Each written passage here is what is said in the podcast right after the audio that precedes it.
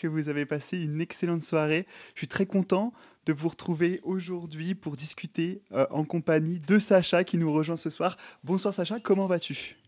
Mais bonsoir, salutations peuple de YouTube. Voilà, j'avais envie. Euh, non mais c'est très bien. Alors on est sur Twitch, donc évidemment. Est-ce que tu m'entends correctement? Tout va bien?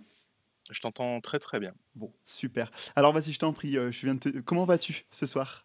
Ben, Ça va très bien et toi? Ça va très très bien, je suis vraiment extrêmement heureux de t'accueillir euh, du coup avec quelques minutes de retard, je m'en excuse encore, euh, dans ce concept, dans cette émission de Good Luck Have Fun, pour discuter d'abord de ton profil, de qui tu es, puis aussi pour rentrer du coup dans le vif du sujet, ton sujet de thèse que tu viens nous partager ce soir. Est-ce que tu pourrais commencer pour toutes les personnes qui ne te connaissent pas déjà par te présenter rapidement? Eh ben, euh, je m'appelle Sacha Bernard, j'ai 32 ans. Je suis professeur documentaliste dans un collège en banlieue parisienne, donc c'est mon métier à temps plein.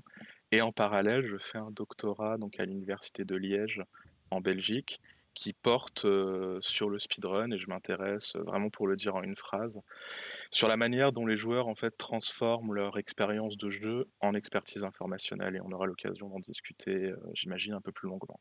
Ouais, exactement. On va d'abord commencer du coup par euh, ton parcours finalement, parce que bah, du coup tout ce que tu fais aujourd'hui, ça fait aussi partie de, qui tu es et de qui tu étais. Donc est-ce que tu pourrais peut-être revenir, un peu euh, sur ton parcours étudiant à la sortie notamment du baccalauréat qui euh, pour beaucoup en fait est un moment de tension parce qu'on ne sait pas vraiment ce qu'on veut faire, pour à la fois nous rassurer mais également nous éclairer s'il te plaît?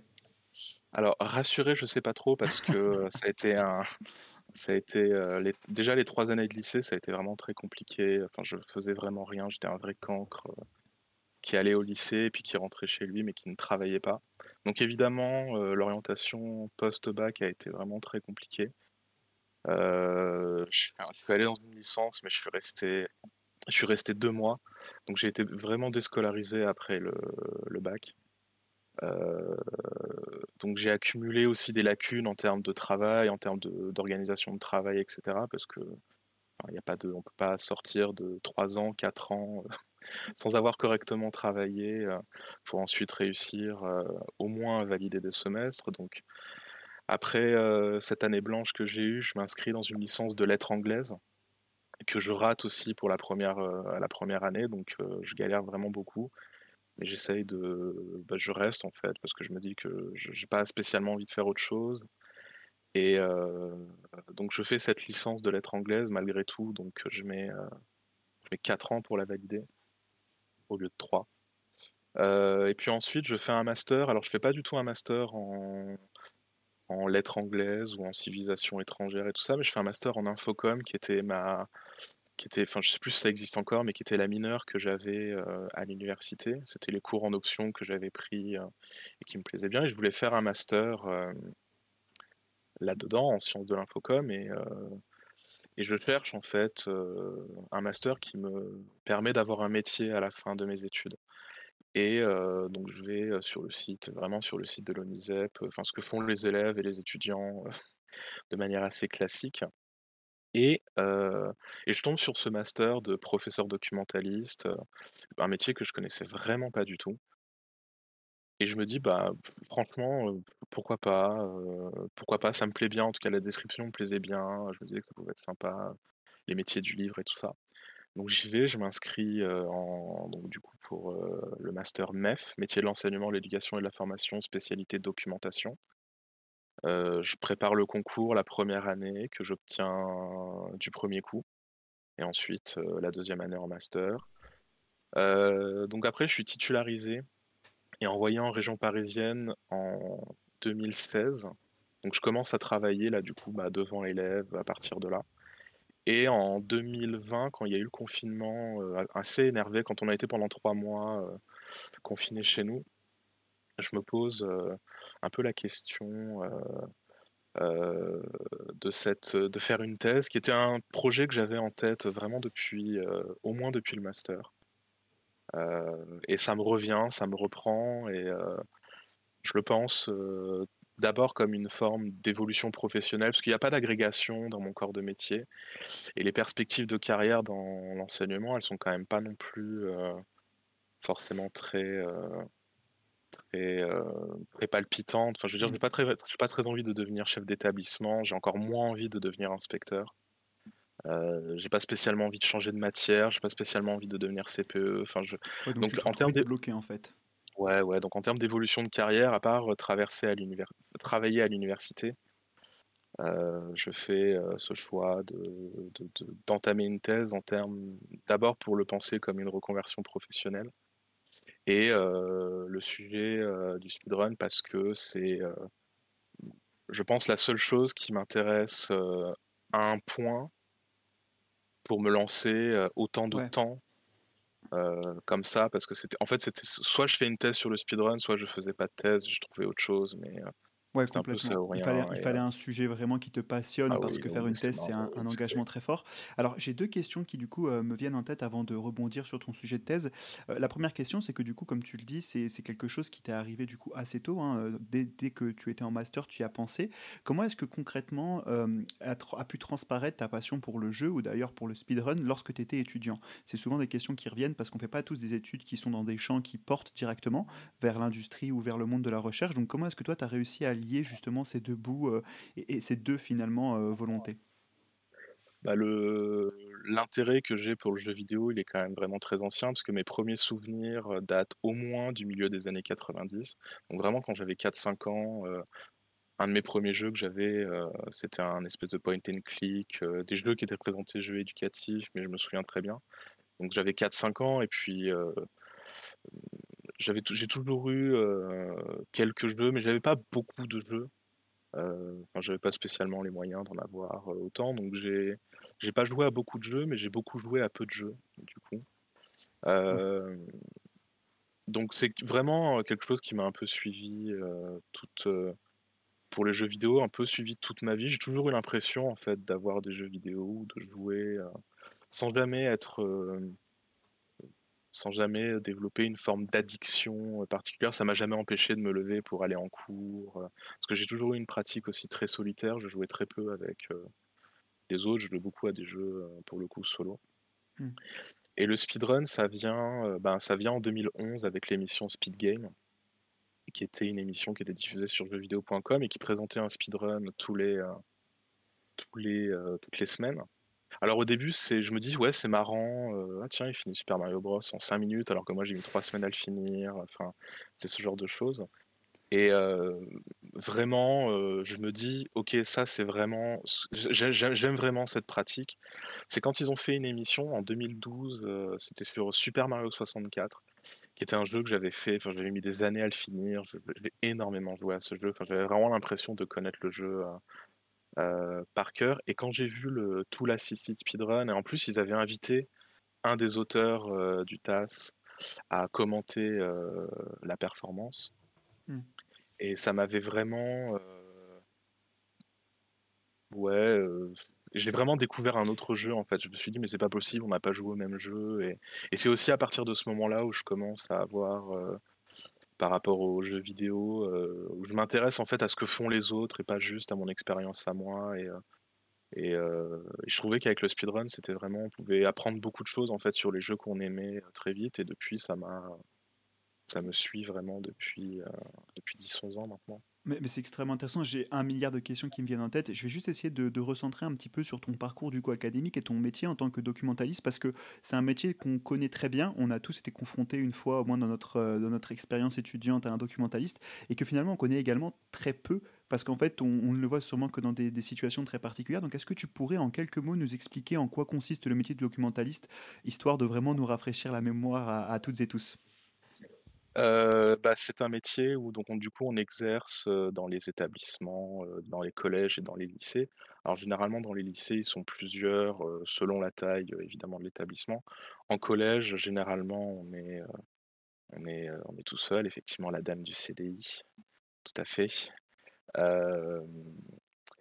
Et en gros il y a trois, on va dire trois grands axes.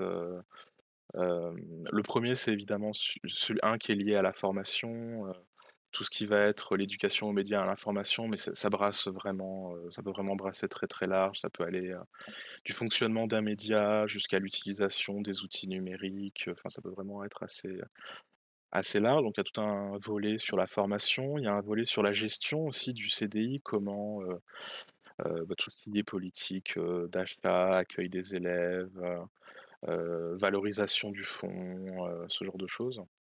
Et après il y a un troisième volet qui consiste, heu à ouvrir l'établissement, alors j'aime pas ce terme, mais avec des enfin ce que ce qu'eux ils appellent des partenaires, extérieurs. Donc tout ce qui va être les musées, les théâtres, le cinéma, la mairie, les associations et cetera. Je sais pas, par exemple, pour donner un exemple, en ce moment, il y a une grande,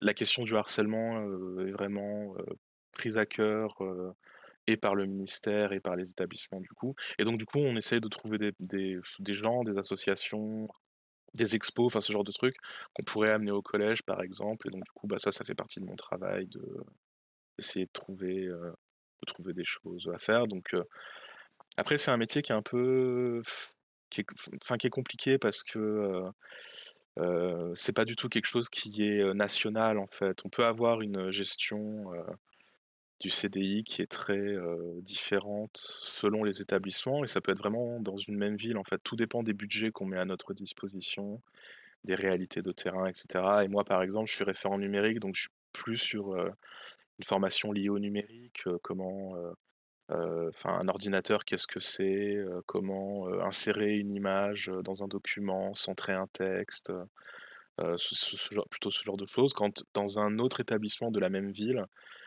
ça va plutôt être un travail sur les médias, les journaux, rechercher une information, ce genre de choses. Donc ça dépend aussi après des établissements, des moyens qu'on leur met à disposition, et cetera.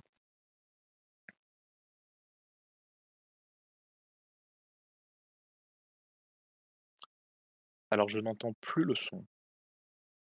Autant pour moi, je me suis muté Ah pour te laisser parler. C'est mieux bon. quand évidemment le micro est démuté. Heu, en l'occurrence, heu, j'étais donc justement en train de te dire que j'avais fait mes recherches et que j'avais vu l'un de tes des récents, heu, tweets, qui permettait, qui permettait enfin qui interrogeait plutôt la question de l'accès à la culture pour les plus jeunes, heu, notamment savoir en fait, bah, du coup, comment leur présenter les nouveaux médias et comment aussi les faire en sorte qu'ils puissent se réapproprier cet espace qui finalement est le leur avant tout.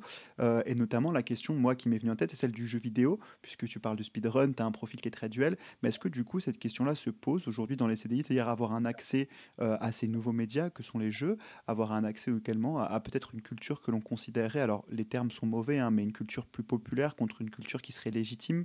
Qu'est-ce que toi tu en penses euh, à, ce, à ce titre?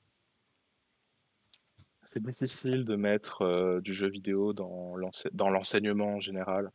Heu, si vraiment ça intéresse, des gens, j'invite vraiment, les gens à suivre, un doctorant qui s'appelle Romain Vincent, qui va soutenir sa thèse dans pas très longtemps et qui travaille en fait sur ces questions, jeux vidéo et enseignement. Et en fait, on note un décalage à partir du moment où on essaye de de mettre une grille scolaire sur les jeux, enfin ça bloque aussi, heu, au niveau des élèves et heu, donc c'est un un peu c'est difficile en fait, c'est un mariage qui est un peu difficile, et du coup moi dans mon CDI, dans mon activité, heu, quotidienne, la question, heu, la question se pose pas en fait. C'est pas quelque chose que que que j'ai mis en place. Je connais vraiment très, très peu de profs doc, qui le font aussi donc puis c'est aussi une question de budget. Enfin je veux dire à un Ouais, moment donné, quand on préfère, hem Quand on préf enfin, moi, je préfère acheter du coup, heu, ce que les élèves me demandent et heu, ce qu'ils me demandent, c'est des mangas, c'est des romans, c'est des BD, ils sont pas du tout demandeurs de jeux vidéo parce qu'ils ont ça déjà chez eux, ils ont ça sur leur téléphone. Et si moi, en plus, parce qu'en plus, il y a ce décalage entre les jeux que moi je connais oui, et vrai, si je commence à leur introduire ça, eux, ils connaissent pas, enfin, c'est pas la même culture, heu, aussi donc heu, c'est très vrai. j'ai j'ai pas envie spécialement de hiérarchiser, de dire: «Bah, ce que moi je connais, c'est mieux que ce que vous, vous connaissez», J'ai pas non plus envie de enfin, je vois pas l'intérêt de mettre des jeux que eux connaissent et de leur rien leur faire découvrir. Mais si je leur mets des jeux qu'ils connaissent et que je leur dis: «Oui, mais regardez avec ce jeu, on peut apprendre telle chose», ils vont trouver ça très chiant donc ouais, je préfère, laisser ça en dehors du CDI. Alors, bah, c'est une excellente réponse euh, en soi, puisque bah, du coup, euh, tu viens de répondre complètement à ma question. Euh, mais alors, ça me permet de rebondir sur un sujet, celui qui nous amène tous ici ce soir pour discuter ensemble. C'est notamment bah, du coup la question de ta thèse, la question du jeu vidéo. Donc, tu nous as un peu expliqué, voilà, c'est un sujet qui que, tu portes depuis un, un certain temps maintenant et que tu as réussi à concrétiser. Est-ce que tu pourrais rapidement, enfin rapidement ou pas d'ailleurs, nous expliquer ton sujet précisément de thèse sur le speedrun notamment et qu'on puisse mieux comprendre en fait ce que, ce que ça implique et quels sont les points de tension que tu essaies de d'élucider? Bah, l'idée, en fait, c'est de... Moi, je suis parti du constat que quand je joue à un jeu et que je regarde un speedrun de ce jeu, en fait, j'apprends de ce speedrun euh, et ça permet d'améliorer mes connaissances sur le jeu, en fait. Je me dis, bon, ben voilà, en fait, telle arme, elle est peut-être plus puissante, c'est peut-être plus pertinent euh, d'affronter ce boss de telle manière, parce que moi, j'ai rencontré une difficulté là où le speedrunner n'en rencontre pas, etc. Donc j'ai fait ce, enfin je faisais ce constat-là que le speedrun me permettait d'apprendre des choses sur des jeux que j'aimais beaucoup et que ça prolongeait aussi, enfin ça, part- ça participait à mon plaisir Mm. de prolonger l'expérience de jeu. Donc à partir de là, euh, j'ai essayé de mettre un peu ça en forme et euh, pour reprendre un peu des termes, euh, voilà, je me suis dit, en fait, je me suis posé la question. Enfin, je ne me suis pas posé la question, mais je, je- du coup, j'ai pas mal observé parce que ça fait maintenant euh, 10 ans que je suis vraiment euh, en détail, euh, assidûment, on va dire, cette pratique. Donc, je vois comment euh, les speedrunners euh, interagissent avec leur chat, je vois comment les événements, en tout cas les plus médiatisés que sont les marathons, que ce soit les Awesome Games Done Quick ou les Summer Games Done Quick ou Interglitch en France et euh, Speedon qui est le plus connu en France aussi. Bah, comment ils construisent justement ce rapport qui avec le public, comment ils construisent leurs événements, etc. Et en fait, la question de la transmission de, de, connaissances, en fait, c'est-à-dire expliquer visuellement ce qui se passe, enfin expliquer oralement ce qui se passe visuellement, est vraiment au cœur de la pratique. Euh, j'ai vu un sondage, enfin pas un sondage, mais un travail, un questionnaire qui avait été envoyé à des, euh, à un public de speedrunners, à des speedrunners, à des commentateurs, et qui montrait que justement dans la recherche d'informations, on était beaucoup sur quelque chose qui était euh, de pair à pair. On, a envie de demander, euh, on reconnaît les speedrunners comme vraiment des experts de leur propre jeu qui speedrun. Donc à partir de ce constat-là, moi je me suis dit, ben, euh, pourquoi la connaissance est vraiment au cœur de l'écosystème du speedrun? Donc ça c'est tout un travail historique à faire. Et un autre travail qui doit être fait, c'est de comprendre comment cette connaissance aujourd'hui évolue dans l'écosystème du speedrun, comment les connaissances se créent, les hypothèses qui sont formulées, les expériences qui sont menées, comment les connaissances sont diffusées, comment elles sont réceptionnées. Enfin, c'est voilà, c'est faire ce travail de, sur la connaissance de sa création à sa réception? Est-ce que la connaissance influence la manière que les joueurs ont euh, de, jouer, de découvrir un jeu? Est-ce que il y a aussi un transfert de connaissances? Est-ce que euh, parce que j'arrive à éclater tous les boss dans Elden Ring, euh, ça veut dire que je suis super fort à tous les jeux qu'on considère comme des Souls-like, etc., etc., etc. Et l'idée générale de la thèse, c'est de dire que c'est d'essayer de, de créer un, un modèle épistémologique en fait euh, sur la, enfin, oui, sur la connaissance du Alors, speedrun. Déjà, quelle connaissance on en a nous, quelles connaissances en ont euh, et comment cette connaissance, en fait, euh, est devenue, euh, selon moi, le, le cœur de l'écosystème de la pratique? alors est-ce que tu peux juste très rapidement définir pour, pour tout le monde de ce que tu entends par du coup l'épistémologie du speedrun notamment, histoire de vraiment qu'on puisse tous comprendre où tu veux en venir? Oui, ben en fait, c'est de savoir comment, c'est de faire un travail en fait sur la connaissance, comment déjà le speedrun est, est- quelles sont les connaissances qui ont été créées sur le speedrun par les scientifiques, d'où vient, qu'est-ce qu'on, comment la, pratique est comprise, on va dire, par les chercheurs, et puis après comment la connaissance est devenue le cœur de l'écosystème de la pratique, et puis après comment cette connaissance-là aujourd'hui évolue dans l'écosystème euh, actuel, et c'est de faire un travail en fait autour de ça. Alors, c'est vraiment extrêmement intéressant. Mais justement, moi, me vient une question en tant que novice. J'ai regardé quelques, euh, quelques compétitions. Euh, alors, tu dis marathon. euh, moi, je vais peut-être par, euh, par erreur, je parle de compétition de speedrun. On voit des gens qui essaient de finir le jeu le plus rapidement possible. Et en fait, il y a un rapport qui est très particulier, c'est que d'un côté, on a cette volonté d'être le meilleur, donc il y a quand même un, enjeu assez fort, mais derrière, il y a aussi un partage, comme tu l'expliques, très très fort de connaissances. Et donc, en fait, dans ce cadre, moi, j'ai deux questions qui me viennent à l'esprit. Euh, la première, c'est celle de savoir comment est-ce qu'on passe d'une expérience de jeu euh, classique, finalement, à une expertise informationnelle, euh, selon tes propres termes. Ce serait le premier point abordé. Et le second, c'est comment faire collaborer euh, à la fois cet aspect compétitif avec cette très très forte collaboration dans le partage des connaissances. Les, en fait, quand on joue un jeu, quel qu'il soit, quand on découvre en fait un jeu, on est tout le temps en situation d'apprentissage, comment se déplacer dans l'espace, comment utiliser euh, les objets dans l'inventaire, comment faire en sorte euh, de construire un personnage qui nous permette euh, d'affronter les boss sans que ce soit frustrant, mais au contraire que ce soit une expérience difficile mais accessible dans ce sens-là.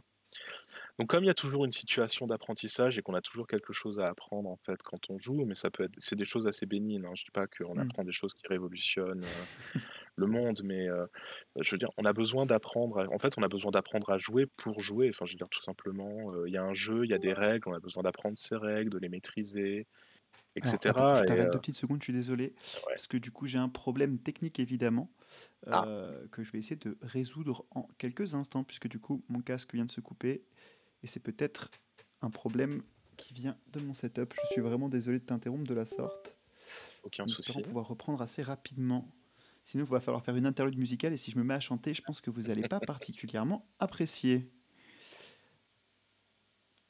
Alors, est-ce que tu peux parler, s'il te plaît? Oui, je peux parler. c'est bon, je, suis de retour, je suis vraiment désolé. Incroyable. Alors, vas-y, j'en étais du coup au premier point que tu as abordé. Euh, du coup, en fait, on est toujours, quand on joue à un jeu, euh, qu'on, je veux dire, il y, a des règles à ce jeu, on doit les apprendre, on doit les maîtriser, et euh, c'est un travail de répétition. Enfin, tu vois, quand tu, quand tu découvres un nouveau jeu, tu dois apprendre les mécaniques de ce jeu qui te permettent de progresser dans le jeu. Mais même quand tu joues 3000 heures au même jeu, enfin je sais pas, par exemple, tu prends des jeux compétitifs comme Apex, Valorant, Overwatch, tu as toujours quelque chose à apprendre, ne serait-ce que la cohésion d'équipe. parfois, il y a des nouvelles méta qui sortent en raison de patchs dans les jeux, etc. Donc, il y a toujours quelque chose à apprendre, parce que les parties se ressemblent jamais, par exemple, dans ce genre de jeu. Et puis dans les jeux qui ont une fin, comme, comme la plupart des jeux. Ouais, c'est oui, il y a toujours une situation d'apprentissage. Donc à partir de là, quand on joue à un jeu, on devient euh, plus ou moins euh, connaisseur du jeu. Et puis après, euh, l'expertise informationnelle, c'est encore un stade au-dessus, où là, c'est vraiment en termes de... là, c'est vraiment, quand je parle des speedrunners comme des experts du jeu, c'est que vraiment, ça va encore plus loin. C'est-à-dire qu'il y a une vraie analyse en profondeur euh, de toutes les mécaniques du jeu, de tous les euh, glitches du jeu, de tous les inventaires, enfin vraiment de tout ce qui permet en fait euh, d'aller le plus vite possible à la fin du jeu. Et donc ça, c'était pour répondre à la première partie de la question. Et après, pour le rapport entre compétition et collaboration,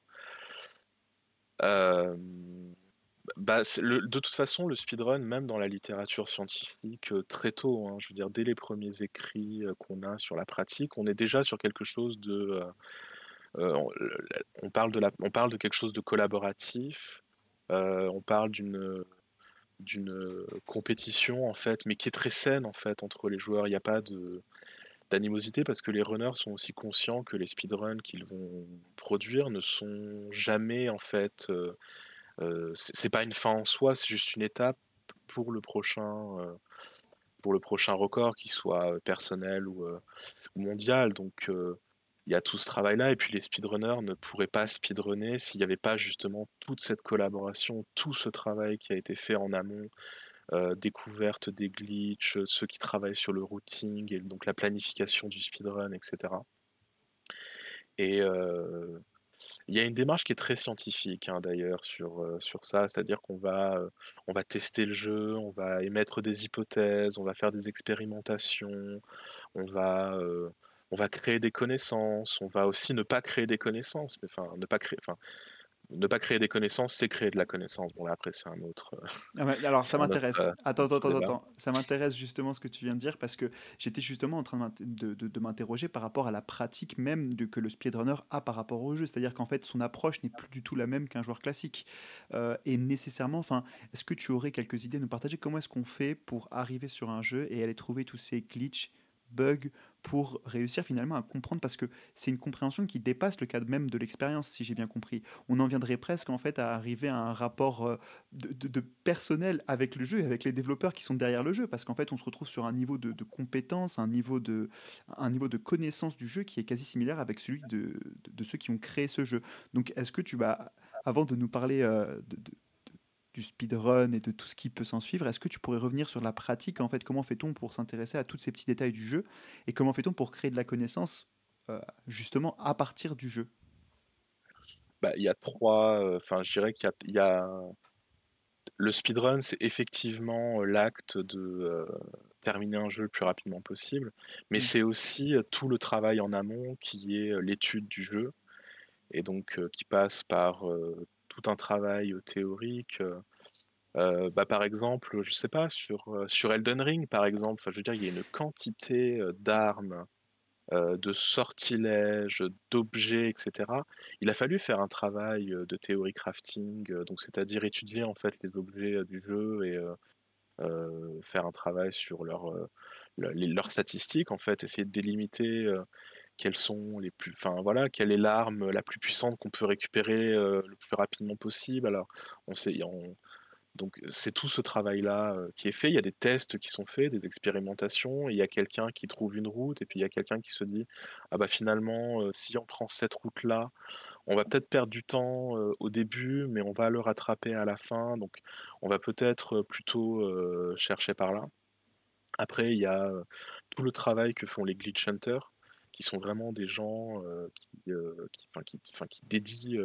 c'est même pas des speedrunners, c'est vraiment des gens qui dédient leur pratique à essayer de trouver des glitches, qui essaient de comprendre le jeu, qui essayent de tester justement ces limites du jeu, qui voient que le mur, en fait, on peut peut-être on peut peut-être passer au-dessus, enfin, on peut peut-être passer à travers. Alors, on va essayer de plein de combinaisons possibles.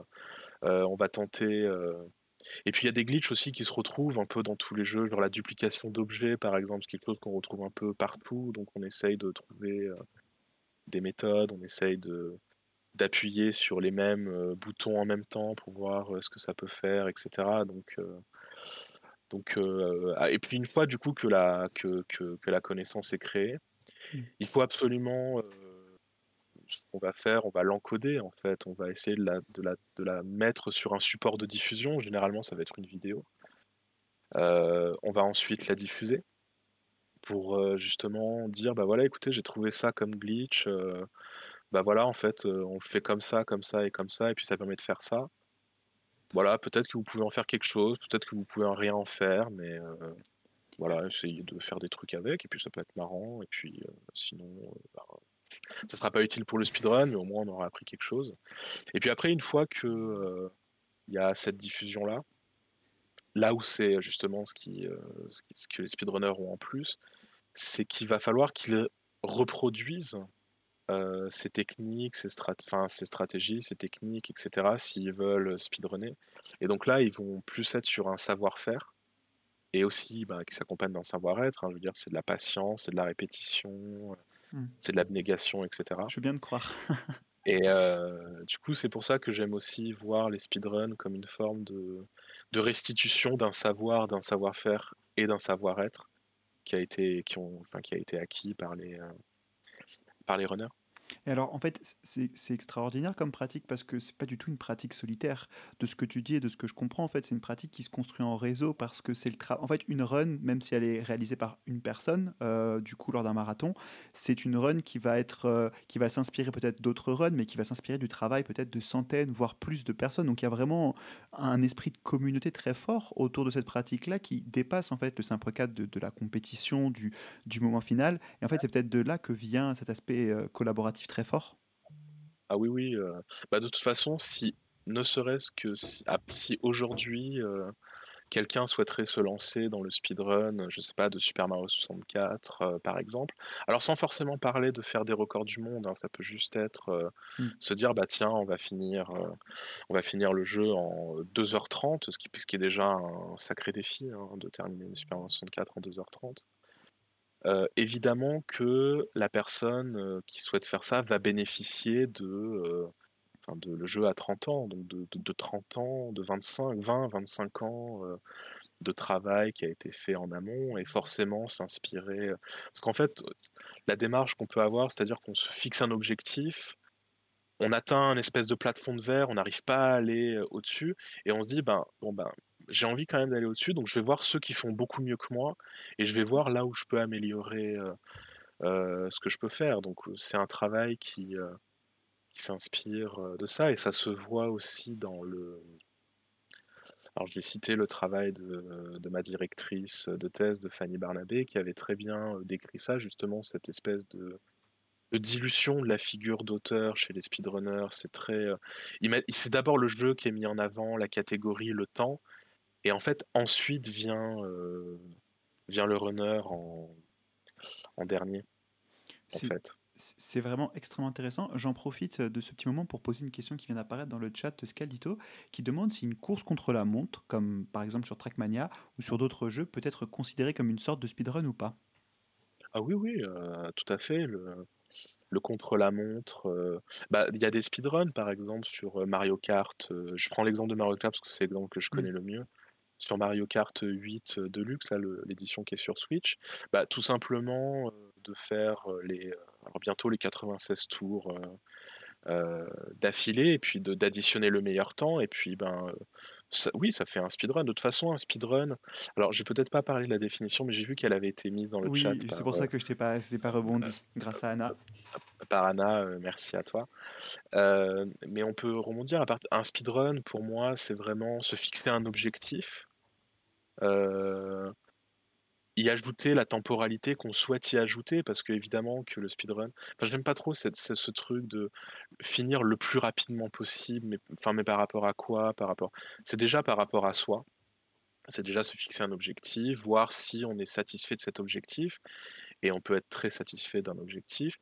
Et euh, ça peut être un objectif évidemment personnel ou un record du monde.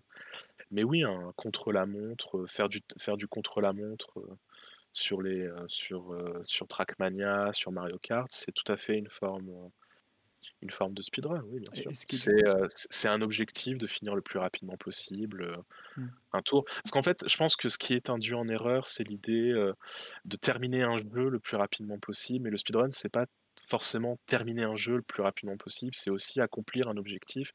Et on a des speedruns où euh, les objectifs, c'est de finir des niveaux le plus rapidement possible. Donc c'est pour ça que, soit track, enfin n'importe quel jeu de course s'inscrit parfaitement dans cette, euh, démarche-là. Et arrête-moi si je me trompe, mais c'est une pratique qui, existe de plus en plus, même pour les jeux compétitifs. C'est-à-dire que des joueurs qui sont arrivés à un niveau, euh, un niveau très avancé par rapport à d'autres personnes vont reprendre le niveau le plus bas. euh, donc souvent, par exemple, sur League of Legends, ils vont repartir du niveau bronze et ils vont essayer de monter jusqu'à un objectif qui se sont fixés, donc Challenger ou plus haut, qui sont des niveaux extrêmement compliqués à atteindre, en un temps euh, limite en fait. Et donc du coup, c'est aussi, j'imagine, une forme finalement de speedrun qui s'applique à un jeu compétitif qui pour autant euh, au départ, n'aurait pas du tout été le support de ce genre de pratique. Oui, euh, bah, tout à fait. De toute façon, les jeux de course se prêtent tout à fait, euh, Mm. tout à fait à ça. euh, oui, de toute façon, oui, les jeux de course se prêtent tout à fait bien au, au speedrun, même si évidemment les, les, jeux, les jeux speedrunnés les plus populaires sont quand même les jeux euh, qui ne sont pas des jeux de course en Oui. fait. Euh, c'est des jeux de plateforme, des jeux d'action, d'aventure, de RPG. euh. Mais oui, bien sûr, ça en fait partie.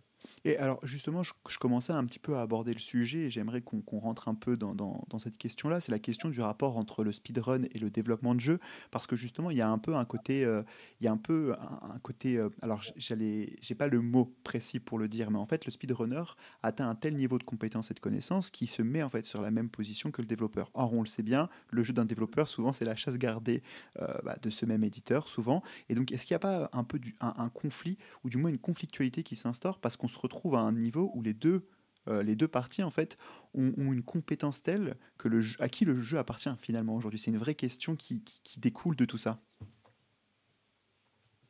c'est un vaste sujet hein, qui, pourrait faire, qui, pourrait faire, l'objet même d'une thèse ah. supplémentaire. non, mais je vais quand même essayer de répondre un peu à la question. Évidemment qu'il y a des conflits qui sont générés, notamment quand les développeurs décident de corriger des glitches à l'aide de patchs et de correctifs qui permettent, enfin, qui ne permettent plus de faire ces glitches, et des glitches parfois qui étaient vraiment nécessaires pour speedrunner, enfin, qui font, qui font passer une catégorie de 1 heure à 2h30 juste parce qu'un glitch a été corrigé. Mais ce conflit-là, même celui-ci, il est résolu dans le sens où les speedrunners, et en tout cas la communauté en question du jeu, peut faire le choix de runner sur le jeu où il y a encore cette version du glitch. Donc en fait, il y a une espèce de réappropriation. Et je parle vraiment du terme réappropriation, qui est un terme qui est vraiment connoté politiquement d'un point de vue étymologique. Euh, on se fait approprier un territoire, une histoire, un une culture, un patrimoine, un corps, etc. Et il y a une réappropriation. Enfin, enfin je vais euh, élargir un peu euh, ma réponse. Dans les game studies, en fait, on distingue ce qu'on appelle le game et le play. On utilise ces anglicismes parce qu'en français, le jeu et le jeu, enfin, c'est la même chose. Donc, le mmh. game, c'est l'objet jeu, c'est-à-dire enfin, le code du jeu, etc ce qui fait le jeu. Et le play, c'est l'activité qui est liée au jeu. Et il y a une réappropriation du play, c'est-à-dire dans le sens où les speedrunners vont se réapproprier ce qui fait le ludique. En fait, dans le sens où là où le conflit euh, des, avec les développeurs qui vont euh, créer des règles, des normes à leur jeu, les speedrunners vont les transgresser. Ils vont transgresser ces règles, ces normes. Et il y a aussi une réappropriation euh, du game, dans le sens où les runners vont refuser de speedrunner des versions, parfois euh, les dernières versions du jeu, et qui vont jouer sur euh, ce que moi j'appelle des versions fantômes, en fait. Donc il y a une vraie réappropriation, mais qui participe à la co-construction d'une culture vidéoludique, mais qui est... Euh, la réappropriation est vraiment intrinsèque à la culture vidéoludique. Euh, le jeu vidéo est né du détournement de logiciels informatiques, et le détournement vidéoludique existe depuis que les jeux vidéo existent, entre euh, bidouiller la carte mère de la borne d'arcade pour que les vaisseaux... ou que les astéroïdes se déplacent plus vite. Enfin, c'est vieux comme les jeux vidéo en fait. Donc,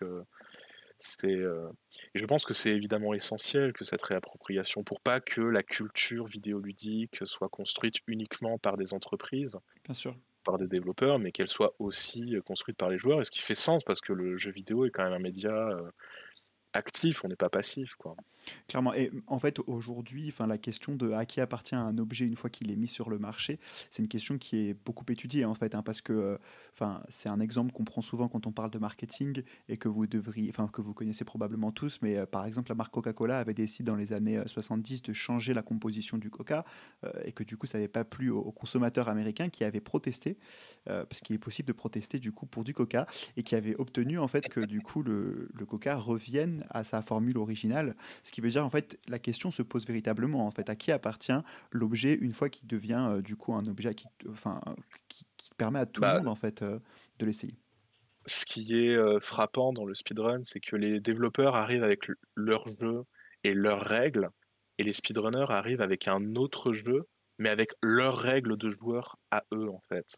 C'est eux qui établissent les règles pour speedrunner, c'est pas les développeurs et d'un objet en fait qui, qui, fait sens, hein, je veux dire le jeu, les speedrunners vont créer un autre objet. On pourrait presque parler de méta-jeu en fait. C'est un jeu dans le jeu, mmh. mais avec leurs propres règles et c'est une forme de réappropriation, mais qui est ultime parce qu'en fait c'est vraiment une prise de pouvoir sur l'œuvre et sur, sur ce qui fait et ce qui nous interroge sur ce qui fait le ludique, ce qui fait ce qui fait le ludique en fait. Donc il y a une vraie prise de pouvoir euh, des speedrunners euh, sur l'œuvre et qui fait vivre aussi cette culture euh, vidéoludique avec le speedrun qui est vraiment aujourd'hui, je pense, ancré dans les mœurs dans les mœurs des joueurs. Aujourd'hui, il n'y a pas un jeu qui sort pas où on n'a pas jour 1 un speedrun déjà très impressionnant. Moi, j'ai vraiment le souvenir de Tears of the Kingdom, le Oui. jeu le jour où le jeu sort, un speedrun d'1 heure 40, enfin je trouvais ça aujourd'hui c'est moins de 45 minutes,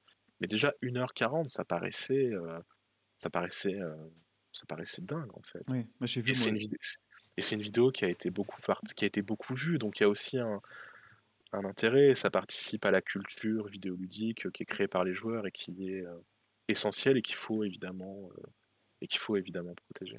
Alors, j'ai une question qui est assez intéressante, qui paraît à la fois très simple et très compliquée dans le chat, qui de quelqu'un qui demande: «Est-ce qu'on peut être à la fois développeur, du coup avoir accès du coup, bah, aux connaissances autour du jeu?» alors, un développeur ne ne résume pas l'intégralité d'une équipe de production évidemment pour un jeu, mais est-ce qu'on peut être développeur et speedrunner à la fois? Est-ce que tu as tu as déjà eu des exemples, heu, qui te sont apparus, heu, dans tes recherches ou à des moments particuliers? Heu, dans les entretiens que j'ai faits, j'ai pas souvenir avoir rencontré des développeurs qui étaient aussi speedrunners, mais je sais qu'il y a des développeurs qui s'intéressent beaucoup à la pratique et qui ont un regard très bienveillant, heu, sur la pratique. J'invite vraiment les gens à regarder cette série, heu, sur YouTube, d'IGN, qui s'appelle Developers React to, le nom d'un jeu, speedrun en fait, c'est vraiment une l'équipe de enfin des gens de l'équipe de production du jeu qui regardent le speedrun et qui réagissent et c'est parfois enfin, c'est très, très drôle parfois parce que les, heu, les développeurs sont en fait perdus devant leur propre jeu où en fait ils se disent: «Mais on n'avait pas prévu ça, mais pourquoi il fait ça? Mais quoi? Mais comment ça?» et c'est vraiment le tout dans un ton assez, heu, assez bienveillant. Il y a pas de enfin, j'ai vraiment pas eu affaire pour l'instant à des développeurs qui se seraient vraiment insurgés, qu'on speedrun leur jeu, mais ça me paraît compliqué d'avoir cette posture en fait, parce que ça me paraît compliqué de de de pas être d'accord avec le fait qu'on joue au jeu en fait, tout simplement Mmh. donc heu, mais hem, il y a des speedrunners, oui, qui sont à l'écou qui il y a des développeurs qui sont à l'écoute aussi des speedrunners et qui disent, heu: «Bah, voilà, nous ce glitch nous permet vraiment, heu, de speedrunner le jeu, c'est trop bien, ça nous permet de le montrer en marathon et cetera. Ce serait vraiment, heu, pas cool si tu le patchais, heu, et cetera» et heu, là, pour le coup, oui, on a des exemples, dans les entretiens qu'on a menés, heu, des joueurs qui nous disaient, heu, qu'effectivement ils étaient en relation avec les développeurs et que les développeurs donnaient beaucoup la parole aux speedrunners donc heu, il y a aussi ce ce lien-là, mais évidemment, c'est un lien qui est surtout très présent dans le monde indépendant et des petites Oui, productions. c'est ce que j'allais demander. On im on imagine très mal, From Software, Nintendo, Ubisoft, avoir un avec une petite frange, heu De joueurs, eux, c'est ils s'en fichent et de manière plus générale, à partir du moment où les speedrunners se font pas, heu, de l'argent sur le dos des, heu, des des des entre des développeurs et des compagnies, ça gêne pas tellement, heu, les entreprises donc à partir de là, tout le monde y gagne parce qu'en plus, il y a un intérêt économique pour les développeurs de que les jeux soient speedrunnés parce que ça fait vivre le jeu, ça fait vivre la communauté, heu, et cetera. Heu, donc heu, donc voilà, non, c'est des liens qui mériteraient d'être, heu, approfondis, heu, à petite échelle, mais aussi à grande échelle, je pense. C'est c'est vraiment extrêmement intéressant. D'ailleurs, on a Sorin dans le chat qui nous, qui nous précise en fait que pour Tears of the Kingdom, le, le boss du jeu est directement accessible depuis le début. Euh, ce qui explique aussi peut-être pourquoi, euh, du coup, il y a des personnes qui ont pu se saisir de cet objet directement pour en faire un speedrun aussi impressionnant. Parce que c'est vrai que, bon, pour, pour y avoir passé plusieurs heures et être très très très loin de la fin, je me rends compte de la prouesse que c'est. J'avais également vu une excellente vidéo avec glitch d'une personne qui finit Elden Ring, je crois, en moins de 15 minutes, si je dis pas de bêtises.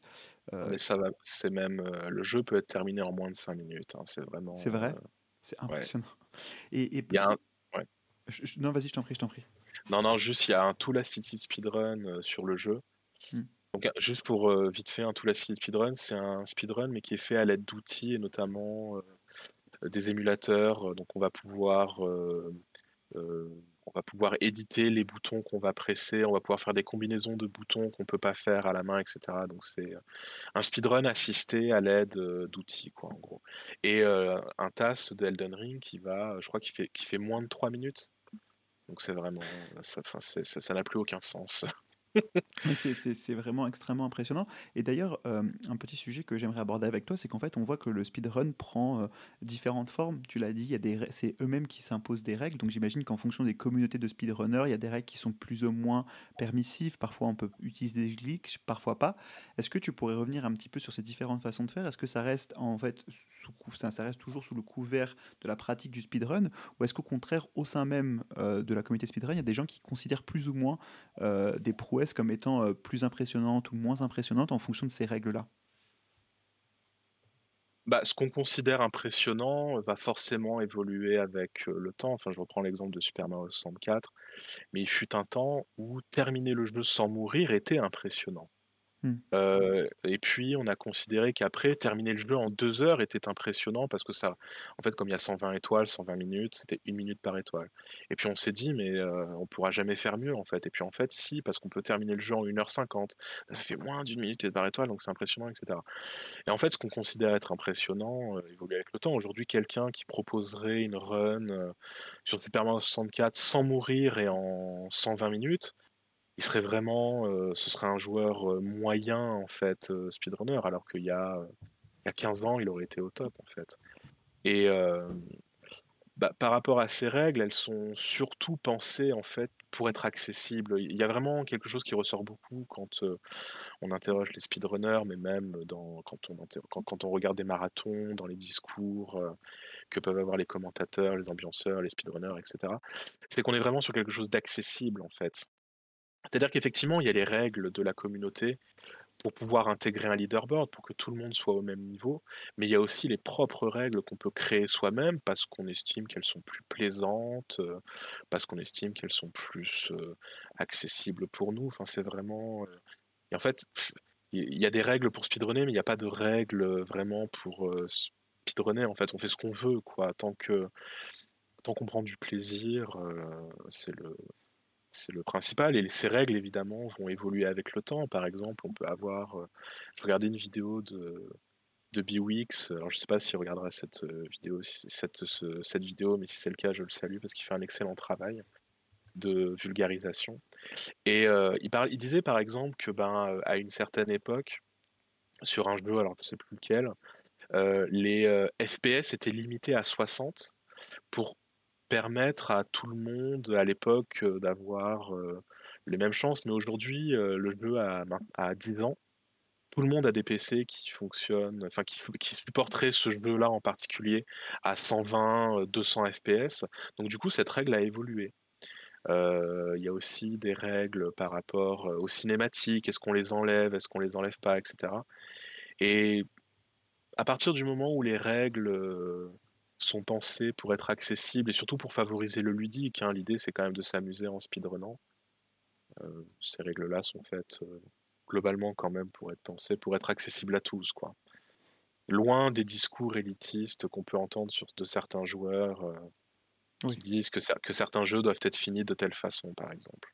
Oui, bah ça c'est un, vrai sujet qui avait été abordé à de nombreuses reprises, hein, savoir un jeu doit être fini avec euh, tel niveau de difficulté, sinon vous n'avez pas vraiment fini le jeu. Et puis de l'autre côté, on a la pratique du speedrun en fait qui est extrêmement permissive et pour autant aussi extrêmement exigeante parce que ça demande un niveau de compétence euh, très élevé. Et, tout cela en fait, ça me ramène vers la question de la réappropriation de l'objet jeu par le joueur et notamment par le speedrunner. Et en fait, du coup, comment est-ce que ça se comment est-ce que ça se passe quand on est un speedrunner et qu'on découvre un jeu? Par exemple, Sorin dans le chat nous parle de speedrun sur des jeux comme Zelda Ocarina of Time qui depuis 1998 voit quasiment tous les ans de nouvelles règles, de nouveaux changements. Comment est-ce que se passe cette appropriation du jeu à la fois d'un point de vue éditeur? Est-ce qu'il y a des conflits? Est-ce qu'il y a des, des difficultés aussi de l'éditeur d'accepter que le jeu ne l'appartienne plus complètement Mais également du côté speedrunner, est-ce qu'il y a une volonté de faire perdurer comme ça ces jeux d'exception euh, pour justement avoir toujours cet objet speedrun? Bah, comme je le disais, euh, un peu plus tôt dans l'entretien, un speedrun en fait n'est jamais, euh, n'est jamais une fin en soi, c'est toujours une étape vers le record, euh, supplémentaire. Et dans le cas d'Ocarina of Time, effectivement, on se disait, quand Narcissa Wright, elle avait fait, le 18-10, euh, le, le, très célèbre 18, le temps qu'elle a fait, donc le 18 minutes 10 euh, sur Ocarina of Time, on s'est dit mais ça y est, c'est pas c'est fini, elle a elle a dead ça quoi. Et en fait, on, a trouvé de nouvelles choses encore et encore et encore. Il y a de nouvelles euh, strates qui sont découvertes, de nouveaux glitches qui sont découverts, de nouvelles façons de jouer qui, qui doit être en tout cas. Enfin, moi je vois moi, je vois ça, je vois ça de loin parce que je suis pas membre de la communauté de Speedrun Zelda. Mais je vois qu'il y a un vrai enthousiasme en fait, il y a une vraie ferveur et puis il y a, il y a tellement de gens, donc il y a aussi cette intelligence collective qui est vraiment très forte et plus il y a de joueurs qui vont participer. Un exemple qui est beaucoup plus récent, qui est sur Super Mario 64, on a trouvé un moyen d'accéder en fait, dans le niveau 15, donc le niveau arc-en-ciel, il y a, un château, qui flotte et on pouvait pas accéder, au sommet de ce château sans utiliser, le tapis. Et ben, tout récemment, ils ont trouvé une stratégie, enfin, pour pouvoir le faire à la manette et de manière récurrente. Donc il y a aussi, je pense, quand on est dans cette communauté de speedrun, quelque chose de très stimulant parce qu'on se dit, mais il y a toujours en fait quelque chose à trouver, à fouiller. Parfois c'est des choses qui sont bénignes, mais parfois c'est des choses qui, comme là, sont vraiment spectaculaires. Après, ça engendre quand même un problème, je trouve, d'inégalité parce que les communautés sont pas toutes les mêmes. Mmh. Elles ont pas toutes la même taille, elles ont pas toutes la même ferveur, elles ont pas toutes, euh, enfin, les jeux bénéficient pas tous du même traitement. Donc effectivement, des jeux comme Ocarina of Time et Super Mario 64 qui sont euh, archi connus, intemporels, euh, on peut être sûr que ce sont des jeux qui seront speedrunnés encore pendant très longtemps, qu'on va très souvent voir en marathon, généralement en fin de marathon, donc vraiment dans les moments où on sait que ça va générer de l'audience, etc. Alors qu'il y a des jeux qui sont un peu, euh, ben, qui tombent un peu en désuétude parce qu'il n'y a plus personne qui s'y intéresse, parce qu'on a considéré que ça valait plus le coup de speedrunner, euh, etc. Donc malheureusement, il n'y a pas le même traitement euh, pour les jeux et il y a une espèce de d'inégalité dans la création de connaissances. Mmh. Et, justement, en fait, la, la, question qui me vient euh, après ce que tu viens de dire, en fait, c'est de me presque de savoir comment va évoluer le speedrun parce qu'aujourd'hui, avec euh, des plateformes comme TikTok sur lesquelles le partage de la connaissance est, quasiment instantané, où on peut avoir du coup un, accès très simple à ces communautés-là, avec des, personnes aussi qui sont nées avec euh, une manette de jeu dans les mains et qui donc du coup sont pour, les, pour, pour certains beaucoup plus curieux, beaucoup plus forts aussi bah, que, que, nous. Hein. J'ai connu Call of Duty sur GameCube quand j'avais 10 ans, donc évidemment, j'aurais pas la même approche évidemment que ces personnes-là. En fait, comment va évoluer le speedrun? Et est-ce que le speedrun également, euh, c'est une vraie question que, que, je me pose, va euh, potentiellement changer complètement euh, la façon dont on conçoit des jeux aussi Parce que en fait aujourd'hui la pratique est peut-être un peu trop niche, mais est-ce qu'elle va pas tendre à se développer? Et avec toutes ces itérations qu'on peut voir comme Roblox, Fortnite, qui permettent aux joueurs de créer leurs propres expériences de jeu, est-ce que finalement il n'y a pas une réappropriation par les éditeurs de la pratique du speedrun? Euh, C'est une question très ouverte. Hein. ah oui, oui, bah je... tout à fait. Euh, après, donc là, c'est vraiment, je, je, quitte un peu le hmm. chercheur et je, là, c'est mon avis un peu personnel bien sûr, bien que je donne je ne pense pas que ce soit bénéfique pour les développeurs, par exemple, de penser leur jeu uniquement à travers le prisme du speedrun. Parce qu'en fait, ça voudrait dire qu'ils ont pensé le jeu pour le speedrun, donc il y aurait plus ce côté de réappropriation qui est vraiment mmh. nécessaire à la pratique. donc, bon, ça, c'est déjà la première chose. Et après, comment le speedrun va évoluer, c'est. On note quand même le fait que le speedrun n'évolue pas tant que ça, en fait. en termes de représentation, par exemple, avec les marathons, notamment, c'est des choses qui existent, mais depuis, depuis 15 ans, et c'est. il n'y a que ça, en fait, qui existe, et il y a une vraie hostilité, il y a une vraie forme de conservatisme dans la forme que prend le speedrun, qui, moi, me gêne pas, hein, pour le coup. Mmh là, je parle en tant qu'amateur de la pratique, je suis très je, peux être très attaché à ça parce que, bah, parce que la, libre circulation des connaissances, qui est vraiment le socle du truc, il faut que ce soit préservé à tout prix parce que c'est comme ça que la, que la pratique, que la pratique, la pratique fonctionne. Donc, comment va évoluer le speedrun, c'est vraiment très difficile. Comment, en fait, comment va évoluer les pratiques des joueurs là c'est compliqué, mais effectivement, alors moi j'aurais pas pris l'exemple de Roblox ou de Fortnite, mais j'aurais pris l'exemple de Super Mario Maker, où en fait, on enfin, Nintendo a quand même dû s'apercevoir que leur jeu, il y avait beaucoup de ROM hacking sur leur jeu, et ils se sont dit qu'on va pouvoir capitaliser dessus et en faire un jeu et le vendre en fait. C'est ce que je ne souhaite pas pour le speedrun. Je veux pas que les développeurs s'emparent du truc, capitalisent là-dessus et vendent leur truc sous le sous l'identité du speedrun. Mais ça, après, c'est un avis qui est personnel, évidemment. Mais c'est difficile de c'est difficile de prévoir comment la pratique va évoluer, mmh, mmh. parce qu'il y a quand même une forme de conservatisme qui est pas, je ne dis pas de manière négative, hein, mais sur la pratique, qui ressemble, ben, voilà, je, pense que évidemment il y, a eu il y a eu le streaming qui a apporté beaucoup de choses pour le speedrun. Il y a eu Discord aussi qui a changé beaucoup de choses. Et depuis, ben, dans les représentations, dans la spectacularisation du speedrun, ben, c'est la même chose. C'est juste qu'il y a plus de moyens d'année en année, mais mmh. c'est tout quoi. Mais après, ce qui est intéressant, avant de te poser la superbe question d'Anna dans le chat, ce qui est intéressant également, c'est qu'en fait, peut-être que l'aspect même de la réappropriation euh, du jeu par le joueur fait partie de la définition du speedrun. Aujourd'hui, tu sais, au départ, tu dis, avais une définition qui était très large pour justement éviter d'exclure des personnes qui euh, n'auraient pas, euh, pas l'objectif de finir le jeu avec tel niveau de difficulté, etc. Et tu présentais la, la pratique du speedrun comme une pratique très inclusive. Peut-être que justement l'un des points bloquants, c'est que le speedrun doit nécessairement se faire sans pour autant reposer sur des, jeux qui seraient déjà prévus pour la pratique. C'est-à-dire que speedrunner un jeu qui serait fait pour ça, est-ce que c'est vraiment, vraiment faire un speedrun? C'est ça en fait, c'est ça. C'est exact, c'est mieux dit. je, je, sais pas, je, je suis pas en train du tout de. Non, non, mais je reprends tes mots et tes, tes, connaissances, c'est ce que tu viens de partager, hein, pour le coup. Donc, euh. Non, non, mais c'est ce principe-là, en fait. Je veux dire, quand on parle de réappropriation, c'est qu'à un moment donné, on nous propose quelque chose qu'on doit transgresser, mais si on nous offre un jeu qui est pensé pour le speedrun, enfin, où est la transgression, où est, euh, où est, euh, Enfin, où est la transgression, où est la réappropriation, est-ce qu'on est vraiment, enfin, tu vois? Donc c'est c'est une vraie question, en tout cas, qu'il faut qu'il faut se poser, et puis que voilà. Mais c'est vrai qu'aujourd'hui, c'est parce qu'en plus, enfin, pour l'instant, moi, j'ai pas vu de développeur qui a pensé son jeu uniquement pour le speedrun. Enfin, c'est mmh. d'abord penser le jeu pour plaire au plus grand nombre, en fait. Enfin, je veux dire, c'est aussi des considérations financières. Il y a quand même plus de joueurs que de speedrunners, donc à partir de là, c'est plus simple de capitaliser là-dessus. En tout cas, ce qui est sûr, c'est que les éditeurs s'intéressent beaucoup aux questions des audiences et j'en sais quelque chose du coup, puisque c'est mon métier. Mais oui, bien sûr, euh, l'audience speedrun, c'est une audience très niche en fait. Donc, euh, c'est une communauté qui, même si elle est très exposée parce que les pratiques sont parfois extrêmement impressionnantes, ne reste pas quelque chose que l'on peut adresser en tant qu'éditeur ou que l'on aimerait adresser. D'autant plus que le côté transgression que tu mentionnes est vraiment extrêmement intéressant parce qu'en fait, euh, finalement, la pratique se conçoit de par euh, la transgression en fait. Et je pense que ça c'est un, mot clé extrêmement important à retenir de cette discussion. Enfin c'est j'ai un milliard de questions il faut que je me tempère. Et du coup pour me tempérer je vais te poser la question qu'Anna euh, vient d'indiquer dans le chat. Qu'est-ce qui selon toi fait qu'on va davantage speedrunner un jeu plutôt qu'un autre?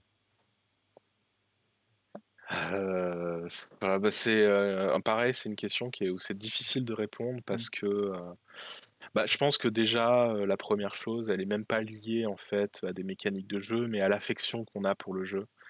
dans les entretiens que moi j'ai pu mener, les joueurs parlent beaucoup de l'affection qu'ils ont pour le jeu. Ils speedrun des jeux qu'ils aiment en fait profondément, qu'ils ont aimé. Ça peut être il peut y avoir un côté un peu cathartique à speedrunner un jeu, c'est-à-dire qu'on s'est fait éclater par le jeu quand on était plus jeune et, euh, et on revient euh, ben, 10, 15, 20 ans en arrière et on dit ah ben ah, tu ah, ben, ah, ben, alors, tu vas voir, tu vas voir ce que je vais te mettre et euh, maintenant c'est maintenant c'est moi qui joue c'est moi qui joue avec toi, c'est pas toi qui joue avec moi. Après, il y a des jeux forcément qui s'y prêtent plus. Enfin, le jeu, le platformer s'y prête quand même plus que le RPG. Mais en fait, l'offre est tellement, en termes de speedrun, variée riche. Il y a tellement de profils différents entre ceux qui speedrun avec glitch, ceux qui speedrun sans glitch, ceux qui préfèrent les speedruns qui durent 30 euh, minutes, ceux qui préfèrent speedrunner des RPG de 6 heures. Enfin, c'est tellement. Je pense qu'en fait, c'est même, c'est même plus une considération sur des mécaniques de jeu, mais vraiment juste sur l'affection qu'on a pour le jeu.